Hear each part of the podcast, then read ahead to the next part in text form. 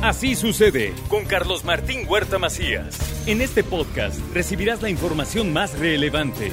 Un servicio de Asir Noticias. Ya tenemos la colaboración de don Mariano Saavedra, está listo con nosotros y el tema está por demás interesante. La polémica la semana pasada en el Congreso por si debe ser obligatorio o no que los jóvenes tan pronto cumplan 18 años se inscriban al sistema de administración tributaria, se den de alta. A ver, platícame esto, Mariano. Nadie mejor que tú para que la gente conozca esta situación con un experto. Pues buenos días, Carlos Martín, a ti, a todo el auditorio, en esta que ya es la última semana del mes de octubre. Entonces eh, se acerca el fin de año, se acerca el puente de muertos y, y todo lo, lo demás que viene.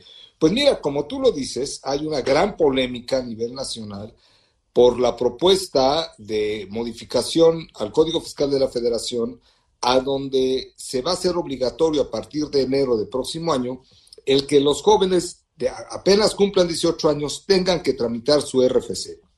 Hay que recordar que el RFC, Registro Federal de Contribuyentes, es una clave única que tanto las personas morales como las personas físicas tenemos que sacar las morales desde que se constituyen y las físicas cuando empezamos a tener una actividad económica que genere impuestos. Esto evidentemente es para el control del propio Servicio de Administración Tributaria, es un número como en cualquier país, tu número fiscal, y a través de esa clave, pues tú cumples con tus obligaciones, la autoridad te verifica y en el caso de que haya problema, etcétera, etcétera, pues también a través de ese número la autoridad te puede hacer revisiones, multarte, etcétera, etcétera.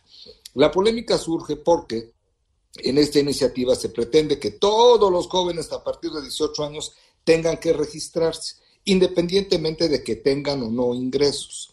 Y eso para algunos es una forma de facilitar a futuro el cumplimiento de sus obligaciones fiscales. Erróneamente ha dicho el SAT que esto es para proteger a los jóvenes de su plantación de identidad. No es cierto, no va por ahí.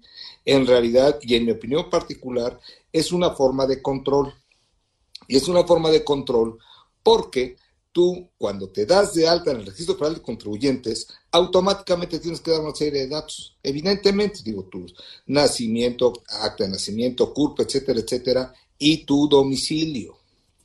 Hoy en día, la gran base de datos de los ciudadanos mexicanos de 18 años en adelante solamente está en poder del INE. Y el INE se ha negado a entregarlo al gobierno federal porque precisamente como organismo autónomo no, no tiene por qué compartir esta información. Hoy en día, a través del alta de los ciudadanos de 18 años en adelante en el SAT, el gobierno federal tendrá acceso a todo lo que son los datos de los ciudadanos. En sí, si somos bien pensados, decimos, oye, qué bueno que nos controlen y para que más gente pague impuestos y asociar tu RFC a tu cuenta bancaria, etcétera, etcétera. Y hay quien dice, bueno, cuando se titulen, como van a necesitar firma electrónica, que efectivamente la van a necesitar, pues para que tengas firma electrónica necesitas tener RFC. Ese es el planteamiento.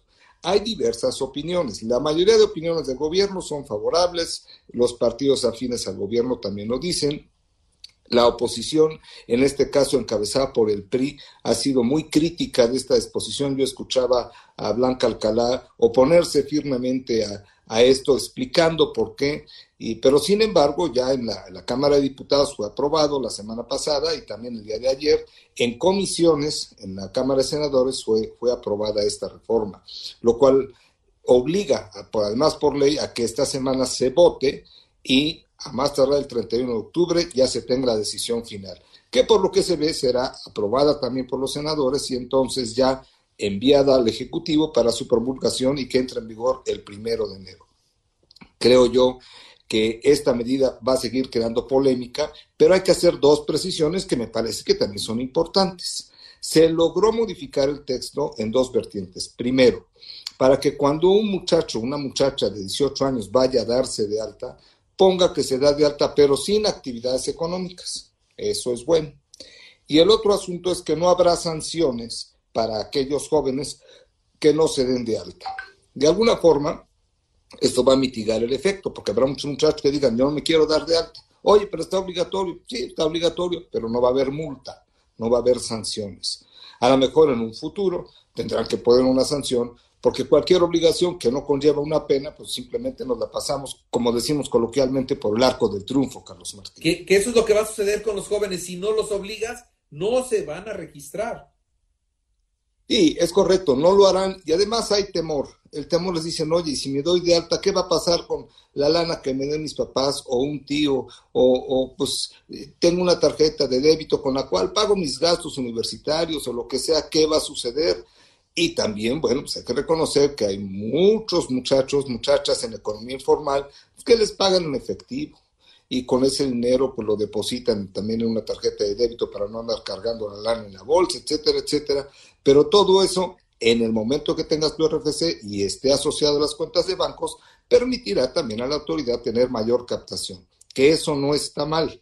Si lo vemos desde el punto de vista de una mayor captación de dinero que debe pagar impuestos, me parece que es una medida correcta. Si lo vemos como una medida para facilitar a futuro cumplimiento de obligaciones de los jóvenes, es una medida correcta.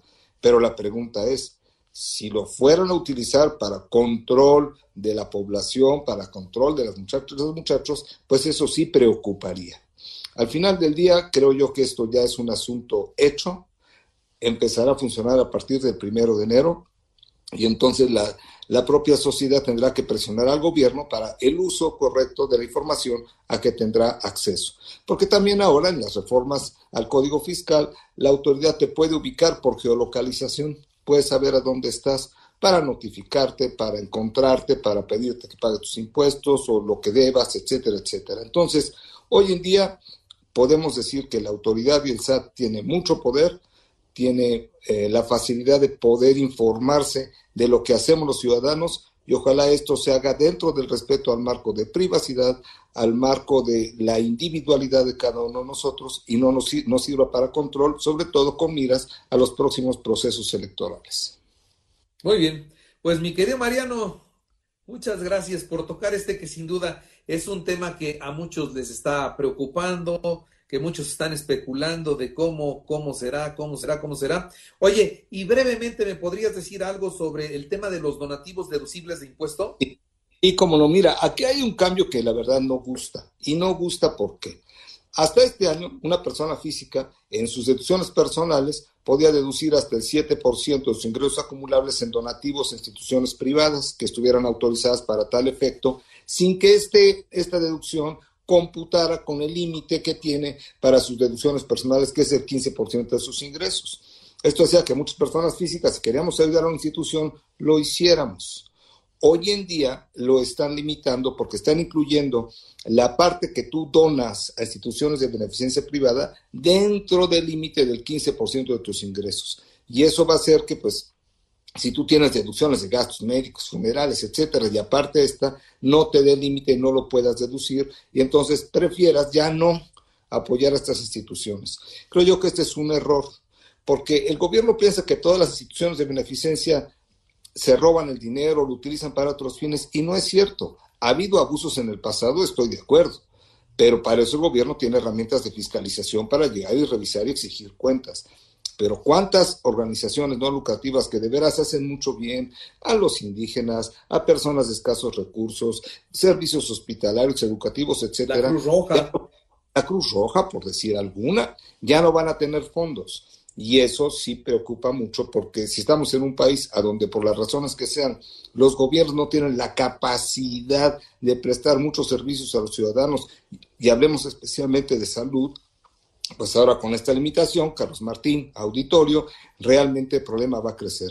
Creo que es un graso error que se apruebe esta limitante y pues al final del día tal pareciera que cualquier organización civil que pretenda ayudar a los demás es un enemigo del gobierno, hay que combatirlos y hay que acabar con ellos. Y yo creo que por ahí no es el camino, Carlos Martín. Muy bien. Pues mi querido Mariano, como siempre, muy agradecido con tu intervención cada lunes. Ya veremos en 15 días cómo le va a Checo Pérez. Gran carrera ayer. Y pues a ver qué pasa. Esperemos a ver, a ver qué pasa. A ver si llega al tercer lugar superando a Botas en las cinco carreras que faltan. A ver, a ver si se puede. Muchas gracias, Mariano. Que tengas buen día. Saludo a ti y a todo el auditorio. Así sucede con Carlos Martín Huerta Macías. La información más relevante ahora en podcast. Sigue disfrutando de iHeartRadio.